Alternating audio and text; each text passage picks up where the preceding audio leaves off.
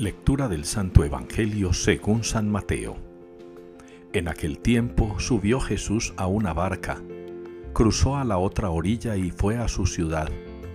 Le presentaron un paralítico, acostado en una camilla. Viendo la fe que tenían, dijo al paralítico, Ánimo, hijo, tus pecados están perdonados. Algunos de los letrados se dijeron, Este blasfema. Jesús, sabiendo lo que pensaban, les dijo, ¿por qué pensáis mal? ¿Qué es más fácil decir, tus pecados están perdonados, o decir, levántate y anda? Pues para que veáis que el Hijo del Hombre tiene potestad en la tierra para perdonar pecados, dijo dirigiéndose al paralítico, ponte en pie, coge tu camilla y vete a tu casa. Se puso en pie y se fue a su casa. Al ver esto, la gente quedó sobrecogida y alababa a Dios que da a los hombres tal potestad. Palabra del Señor.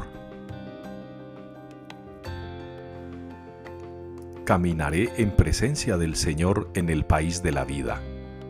Respondemos con estas palabras al Salmo 114 en la liturgia de hoy. Caminaré en presencia del Señor en el país de la vida. ¿Y cuál es el país de la vida? El país de la vida es el reino de los cielos, el país de la vida es la casa del Padre. Pero ese país de la vida, ese reino, como Jesús nos lo anunció, lo podemos empezar a vivir desde ya, si ponemos nuestra fe en el Señor convencidos de que Él puede aliviarnos también a nosotros, como al hombre del Evangelio, de nuestras parálisis. Muchas veces estamos muy convencidos de lo que somos y de lo que tenemos pero nos paralizan las cosas de este mundo. Nos paralizan los afanes, nos paralizan las preocupaciones, nos paralizan un montón de cosas que si nos ponemos a pensar seriamente, no valen la pena y no son tan importantes. Nos dejamos quitar la paz, nos dejamos engañar, nos dejamos vender cosas malas como si fueran buenas. Incluso en este tiempo tan difícil de violencia, se nos está vendiendo la idea de que acabar con el otro y con las cosas del otro es la mejor manera de hacernos escuchar.